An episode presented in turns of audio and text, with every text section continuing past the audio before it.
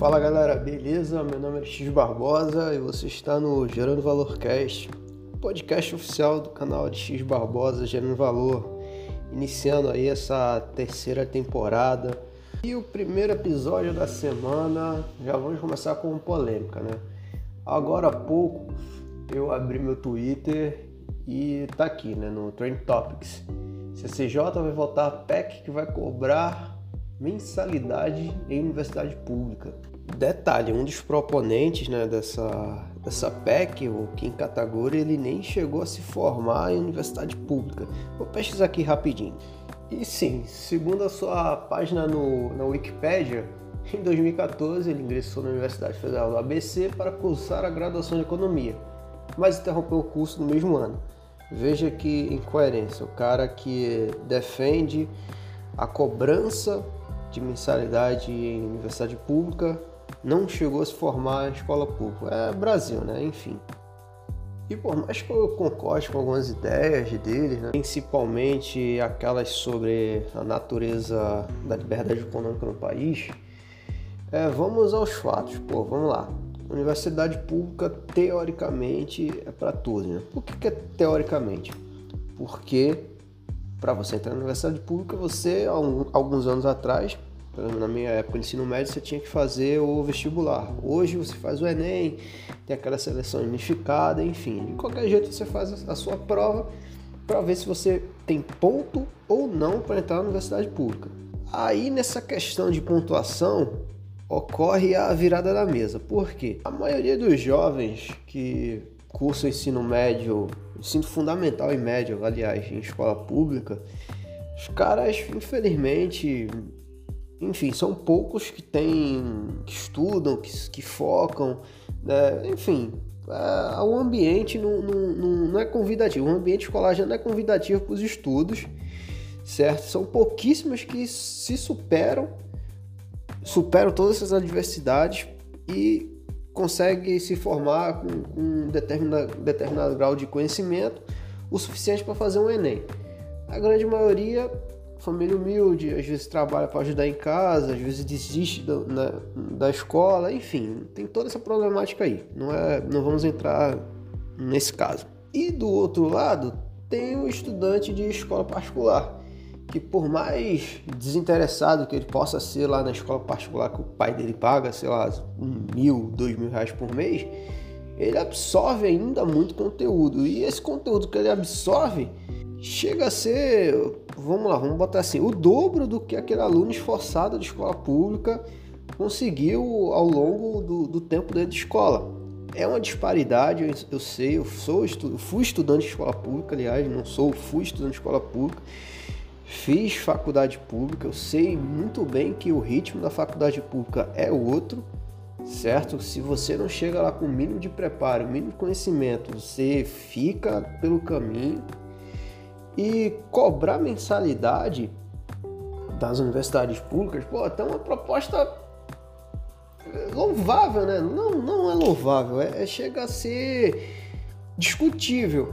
Só que, porra, a gente tá falando de Brasil, né, cara? A gente tá falando de Brasil. A gente tá falando de Brasil. Pode ter certeza que se isso passar, vai ter muita gente fraudando esse, esse sistema, entendeu? Vai ter muita maracutaia, vai ter muitos camaradas se declarando aí que não tem condições de pagar a faculdade, enfim. O que vai. É Brasil, né, cara? O que, que vai ter de fraude? O que, que vai ter de, de forma de burlar isso aí? E, de novo, só quem perde é o filho do, do pobre. Por quê? Discute-se isso, né? De pagar ou não a, a faculdade pública. Agora, o que, que não se discute? De ter um bandejão decente, de, de ter cursos mais acessíveis, porque, pô, o cara sai do ensino médio, certo? Geralmente universidade pública fica longe pra Dedéu. Eu sou de Recife, porra, morava na Zona Norte, né? No Arruda, pegava duas conduções para chegar lá no campus do FPE, lá na Várzea. Pô, imagina quem, quem morava longe. Tinha aluno que demorava uma hora e meia para chegar na faculdade certo? E quando eu vim pro, no, quando eu vim para o Rio de Janeiro, Aí é que essa, que essa desigualdade né, educacional ficou mais evidente para mim. Porque aqui o, o, deslocamento médio, o médio não, de conforto, né? Para o centro do Rio é 40 minutos de, de metrô ou trem. No mínimo aí, uns 40 minutos.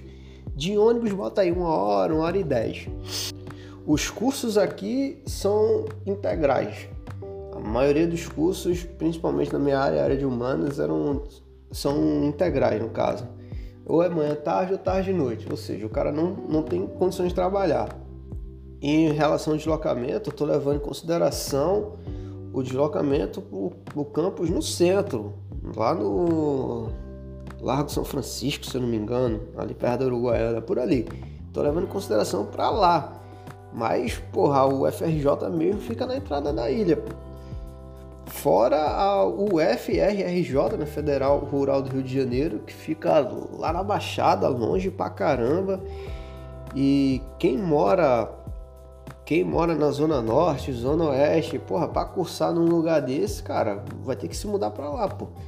E aí, como é que o, como é que o jovem vai se mudar pra um lugar desse? Como é que o camarada, um garoto ou garota, com pai e mãe assalariado que ralou a vida toda para dar um estudo bom, vai, vai, vai ter condições de manter o menino ou a menina dentro da faculdade pública, cara? Na minha época de estudante universitário, era, sei lá, né? 2008, né? 2008 não, 2009. Era 3, 4, 5 reais por dia de Xerox. Entendeu? Quem quem não tinha condições, pô, ficava na merda, pô, ficava dependendo das outras pessoas e tal.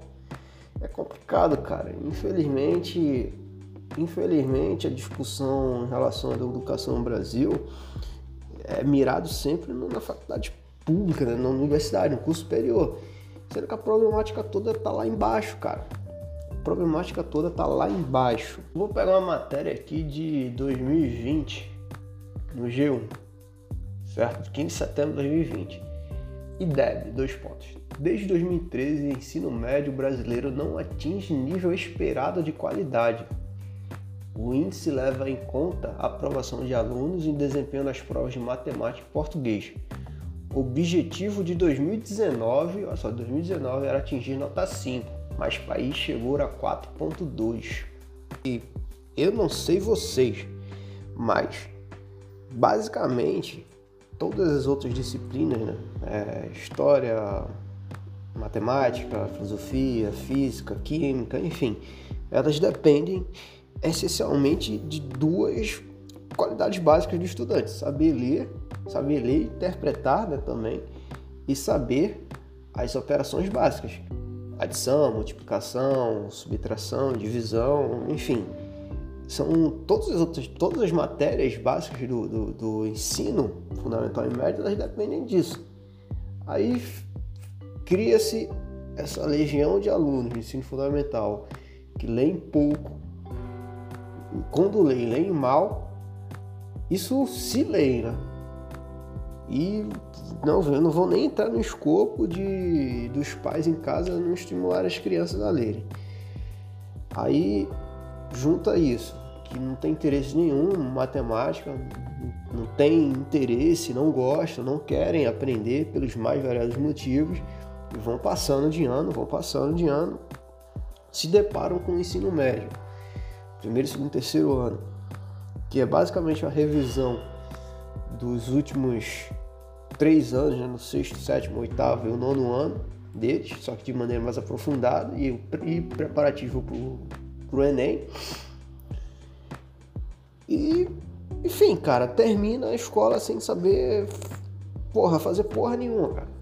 Aí quando entra na faculdade, toma pau, porque o professor nível superior não quer saber se o cara chegou com nível baixíssimo. Ele, ele nivela sempre por cima não tem condições de fazer uma pública, vai para particular e aí, porra, a desgraça tá feita. Aí é que a desgraça tá feita. Porra, esse, esse episódio eu não fiz roteiro, não me preparei o mínimo para fazê-lo, mas é uma discussão bem pertinente, cara. eu trabalho, trabalho não, não chega nem a ser trabalho, mas eu falo sobre finanças no meu canal. E mais é importante a gente falar e discutir sobre educação no Brasil, principalmente na, no nosso atual momento político. Certo, a gente está vivendo um momento muito polarizado, muito de ter uns caras aí na política que querem ressuscitar ideias, ideias ideologias né, ainda da década de 60 do século passado, falando comunismo, é, porra, enfim, essas baboseiras aí que a gente está cansado de ver.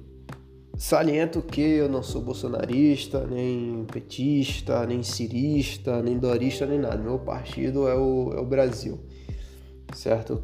quero ver meu país crescer, quero ver a população ganhando bem, tendo um mínimo de qualidade de vida possível. Porque aqui o brasileiro médio ele não vive, ele sobrevive. Valeu pessoal, agradeço a audiência, é, muito obrigado por ter escutado o podcast até agora. Muito obrigado por vocês terem escutado o podcast enquanto eu fiquei inativo por esse tempo, certo?